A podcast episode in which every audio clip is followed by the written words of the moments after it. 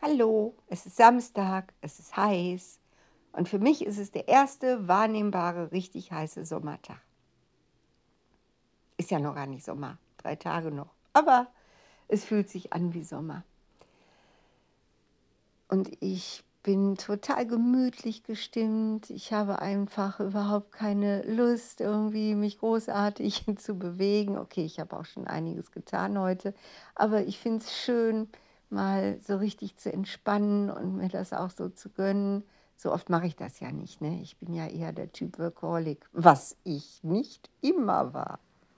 Also als Kind, als ich zur Schule gehen musste, oh mein Gott, da war mein zweiter Vorname Prokrastination. Ich weiß gar nicht, wie lange es dieses Wort schon gibt. Ich weiß auch gar nicht, wie viele Leute das überhaupt kennen. Also man sagte mal Aufschieberitis oder bei mir sagte man faul. Oder überhaupt bei uns früher. Da sagte man, die Kinder, äh, die in der Schule nie ihre Hausaufgaben machen und nicht für Arbeiten und Klausuren lernen und äh, ja, höchstens in den Fächern gut sind, die ihnen einfach so zufliegen, aber überall, wo gelernt werden muss, da bringen sie überhaupt keine Leistung. Dazu gehörte ich. Und nicht so, dass ich das locker wegsteckte. Ich war irgendwie nicht so lässig, selbstbewusstes Kind. Das sagte, ist mir doch egal, ob ich eine 5 schreibe in Mathe, in Latein, in Englisch. Also da kam schon was zusammen. Sondern es hat mich sehr gequält. Aber dass es mich sehr gequält hat, hat nicht dazu geführt, dass ich dachte, okay, jetzt lernst du aber mal so lange Mathe, bis du es wirklich kannst und in der Klausur verstehst, was du tust, Nein, dazu hat das überhaupt nicht geführt. Es hat nur dazu geführt, dass es mir unendlich schlecht ging. Und dieses Gefühl, auch wenn es jetzt sehr lange her ist, ich habe dann ja schon mit 21 angefangen, Kinder zu bekommen, dann war ja Schluss mit Prokrastination. Ein Kind, zwei Kinder, drei Kinder, vier Kinder. Also meine Kinder haben mich wunderbar erzogen dazu, extrem fleißig zu sein. Und da profitiere ich heute noch sehr von. Äh, ich bin einfach ein Workaholic. Ein, zwei Stunden Freizeit am Tag finde ich cool. Aber A ist Freizeit für mich eine Sache, ja, wo ich einfach ein bisschen entspannen will, Streaming gucken, spazieren gehen zähle ich auch mit dazu. Und äh, ja, vielleicht mal irgendwo hinfahren mir was angucken, in die Stadt fahren. Und das reicht mir dann auch. Ansonsten arbeite ich super, super gerne, aber nicht körperlich. Das wäre für mich furchtbar. Wenn ich mir vorstelle, ich wäre Klempner, Schreiner, okay, heute ist ja auch noch heiß. Wenn ich mir vorstelle, ich wäre Maurer, oder, oder auf der Autobahn irgendwie so ein, so ein Straßenarbeiter. Oh Gott, das ist ja die Hölle. Wenn ich mir vorstelle, ich müsste jetzt mit so einer Rattermaschine irgendwie so einen Teerboden, bop, bop, bop, bop, müsste ich da jetzt festbollern. Nee, ich würde ich würd heulen. Heulen. Nee, Gartenarbeit. Wenn ich mir vorstelle, ich müsste jetzt bei der Hitze irgendwie gebückt stundenlang Unkraut jäten oder Hacken oder was man da alles so macht, Landarbeit, Getreide mit so einer Sense absensen und dann ausschlagen und dann die Körner irgendwie, oh nee, da habe ich überhaupt nicht dran denken. Also wenn eine Eva sagt, dass sie gerne arbeitet, heißt es einfach nur, sie denkt gerne, sie schreibt gerne, sie spricht gerne, sie liest gerne. Also das, was ich Arbeit nenne, findet alles oberhalb des Halses statt. Und äh, ja, der Rest des Körpers, den nenne ich auch immer Haustier. Ne? Mein Kopf und mein Haustier. Und ich versuche, dass mein Haustier genug Bewegung hat, genug frische Luft.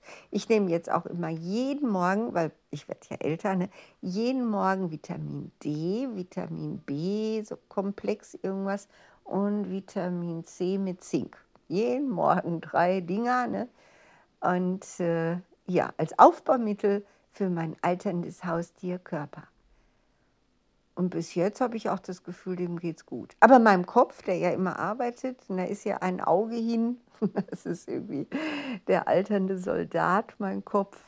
Der, äh, ja, der hat schon so einiges mitgemacht und der hat eben jetzt irgendwie ein Hinke-Auge. Aber ist nicht schlimm, habe ich mich dran gewöhnt, alles gut.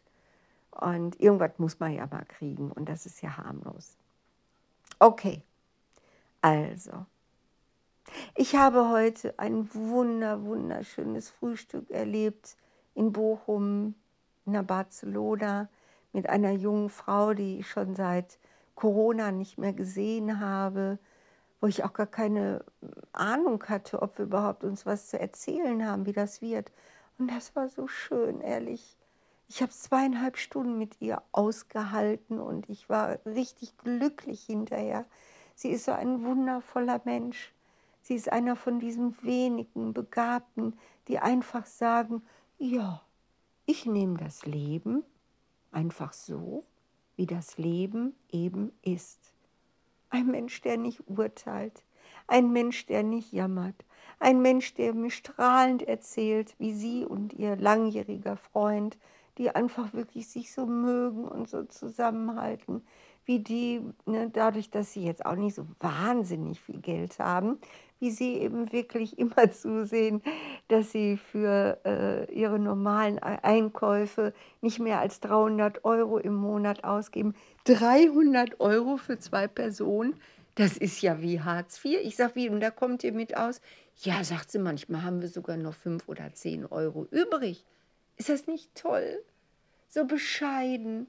Ne? Und dann irgendwie machen sie natürlich trotzdem auch noch Urlaube oder so, aber so wie ich, so Kurzurlaube. Die haben auch keinen Bock darauf, zwei, drei Wochen irgendwo in der Sonne zu liegen, sondern gucken sich Städte an, nutzen Gutscheine von eBay, um dann eben unglaublich günstig in Hotels äh, zu äh, übernachten und dort zu frühstücken und also ich war so beeindruckt von ihr. Ich mag dich so gern, echt. Du bist wirklich jetzt mein Vorbild, mein totales Vorbild.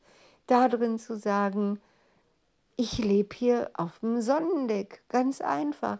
Ich lebe auf diesem Planeten auf dem Sonnendeck. Ich habe diesen Urlaub gebucht, diesen Erdenurlaub. Nicht, dass sie das sagt, aber mir kommt es so vor.